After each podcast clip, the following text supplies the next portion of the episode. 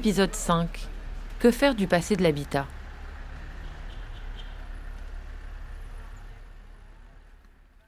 Un jour, un homme passe devant l'habitat Casanova, il s'arrête net devant la grille. De l'autre côté euh, de la grille, moi je suis là à quelques mètres, je suis en train de ranger des affaires dans le local. Je relève la tête, on se regarde, et le garçon me dit fermement Ici avant c'était ma bibliothèque, avant de s'éloigner. Moi j'ai pas du tout su quoi lui répondre.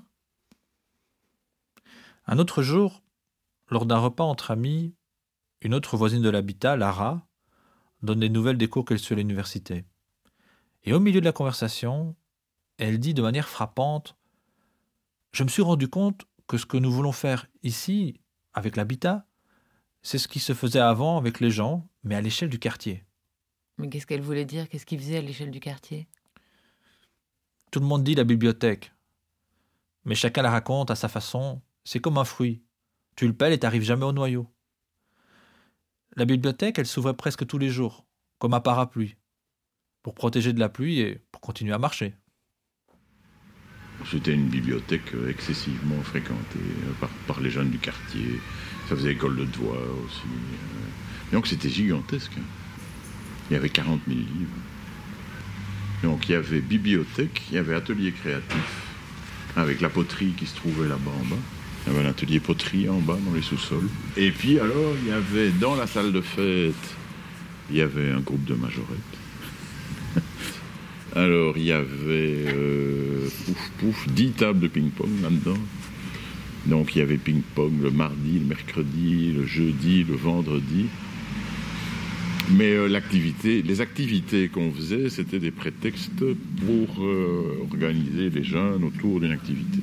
Il y avait un atelier de breakdance là-dedans. On a fait des 24 heures de, de petites voitures électriques. Ça faisait toute la, toute la, la longueur de la salle presque. Avec de la soupe aux oignons, des endroits pour dormir, euh, des équipes qui se relayaient. C'était polyvalent. À certains moments, on a fait du badminton là-dedans, on a fait du mini-foot là-dedans. Pff, On faisait tout, quoi. Moi, je suis arrivé ici... euh, pop, pop, euh, je suis arrivé ici en 76, 77.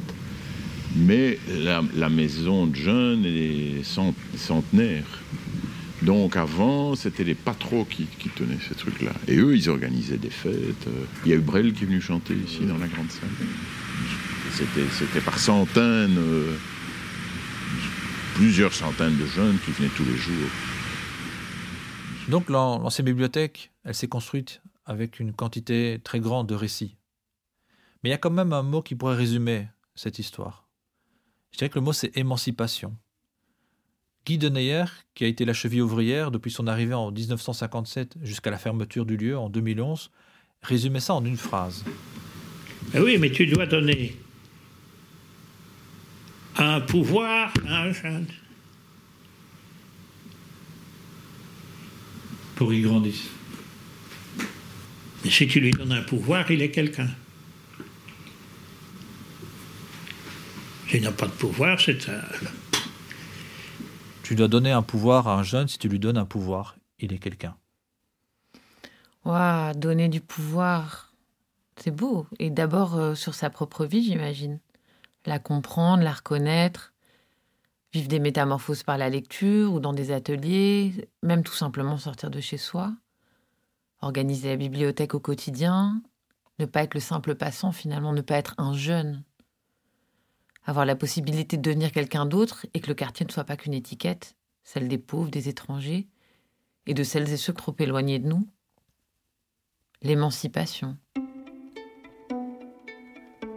Le samedi 21 janvier 2017, l'habitat Casanova a organisé une après-midi conte pour le quartier. Une bouteille à la mer. Quelques-uns pensaient que c'était trop compliqué, non adapté au public, bobo. D'autres y ont cru, mais ils étaient remplis de doutes. Ce samedi-là, il y avait des murs, mais pas encore de sanitaire. Pas plus que d'électricité. Le canon à chaleur a été rapidement éteint à cause de l'odeur du gaz et parce qu'il était tout simplement plus nécessaire. Nous étions plus de 80 personnes, rassemblées autour d'une dame venue nous raconter des histoires.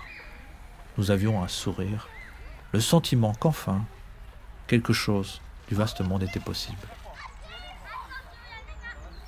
Et Guy, il sera là? demande une adolescente.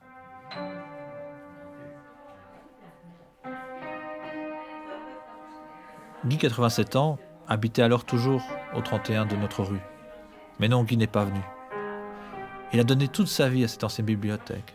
Et il l'a vu fermer avec fracas. Il y a des douleurs dont on ne se relève pas. Et si l'histoire continue, bah, ce sera avec d'autres.